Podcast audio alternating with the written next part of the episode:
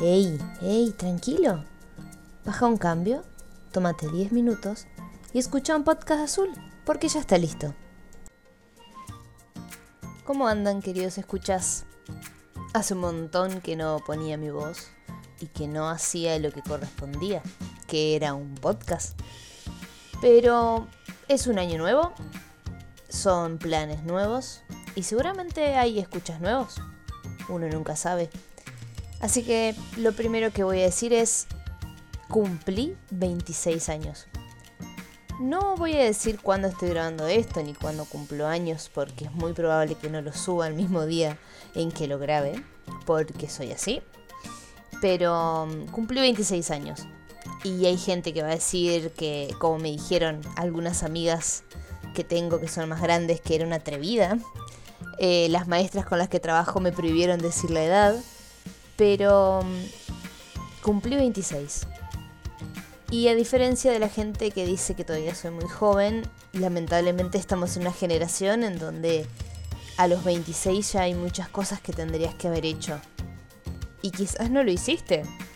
Y está perfecto. Yo hay un montón de cosas que no, que no he hecho, que nunca hice, que las haré en algún momento.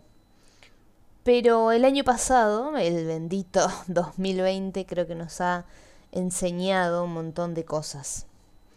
Y a mí me enseñó a ser más consciente de los años que cumplo, de sacar miedos, de... Porque los miedos no solo te impiden hacer cosas, sino que haces cosas de más. En un momento estaba en crisis, estaba haciendo muchas cosas, estaba desorganizada totalmente mi acompañante espiritual, le mando un saludo a Graciela, que no entiende mucho de tecnología, así que dudo que escuche esto, pero me dijo, y bendita la crisis, ¿por qué vos no podés tener crisis? Y yo quedé como, tiene razón, ¿por qué yo no puedo tener crisis? No, porque sos muy joven, porque no tenés tantas responsabilidades, no te casaste, no vivís sola, no tenés hijos. Eh, no terminaste la carrera, ¿cómo vas a tener crisis a los 25? Pues, creer o reventar, queridos escuchas, la otra vez estaba leyendo que a los 25 existe eh, una crisis, no existencial, pero dentro del rango de edad es la crisis de el cuarto de el cuarto de algo, no sé, de siglo o el cuarto. Porque bueno, nada, son como edades, ¿no? A los, mm, los 40 una cosa, a los 50 otra. ¿Y por qué no a los 25? Y me empecé a dar cuenta de que no estaba definida, supongo que no lo estoy, ¿eh? No crean que me super definí en dos meses y medio. Cuando, dos meses y medio cuando terminó mi crisis existencial. Pero sí estoy tratando de ser más consciente.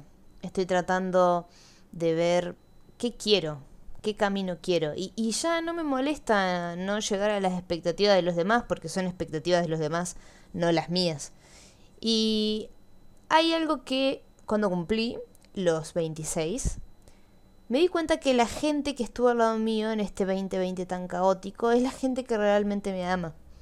Así que a pesar de estar en crisis me di cuenta que si en la crisis tenemos cerca a las mismas personas que están cerca en tu cumpleaños, y que te hacen regalo aunque cumplas a fin de mes cuando ya nadie tiene plata, aunque sea una pavada o un regalo con anécdotas, como me hizo una de mis compañeras, em, valió la pena. Valió la pena la crisis, valió, vale la pena. Vale la pena que todavía estés en tu casa, que todavía no sepas qué hacer. Estamos entrando en febrero y si no planificaste tu año, no importa, estamos en febrero. Y si lo planificas en marzo, no importa, estamos en marzo. Y si lo planificas en junio, no importa, estamos en junio.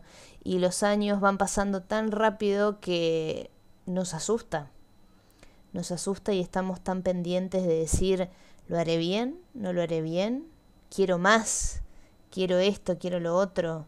Y dejamos pasos sin terminar. Ese curso que no terminamos, ese libro que no terminamos, eh, esa carrera que no terminamos bueno, quizás no era el momento, quizás no era el libro, no era la carrera, no era la circunstancia, no era la pareja, pero bendita sea la hora en que la crisis te hizo ver lo fuerte que sos y que es hora de volver al camino. No sé si estoy 100% en el camino que quiero, pero creo que estoy un poco más cerca de ese camino que el año pasado. Dejé muchas cosas de lado, pretendo seguir dejando cosas de lado, pero a conciencia. Decir, bueno, lo dejo de lado, pero no tengo culpa. No, no, no, realmente no la tengo. He dejado personas de lado, he dejado amistades tóxicas de lado, eh, he dejado obligaciones o trabajos y, y ya hay que desterrar eso de la culpa. No, ¿qué va a decir? O me. No. ¿Por qué te tiene que seguir generando malestar? Cuando vos decidís hacer algo, para bien o para mal, es una decisión. Quiere decir que lo pensaste, que lo meditaste. Quizás no consciente, quizás inconscientemente. Pero cuando ya estás a punto de dar el paso, ya está predeterminado mucho tiempo antes. Entonces, ¿por qué vas a sentir culpa? estás caminando y te vas a tropezar y te vas a caer. Y a veces te vas a levantar sola y otras veces no. Y no importa qué edad sea, lo importante es que sigas. Así que queridos escuchas, voy a seguir, voy a seguir haciendo podcast, esta vez sí haré podcast, seguiré haciendo entrevistas, así que la gente que quiera tener su ratito de voz, que quiera dar un mensaje, que quiera contarnos de qué trabajo hace, que quiera revalorizar lo que está haciendo, bienvenido sea, no importa si tienen 25, 26 como yo, 27, si tienen 15, si tienen 53, no, no me molesta. Este es mi espacio, estos son mis podcasts azules, yo soy Vichy Videgain, este es el 2021 y ojalá tengan muchas, muchas crisis para poder salir y ser más felices que nunca.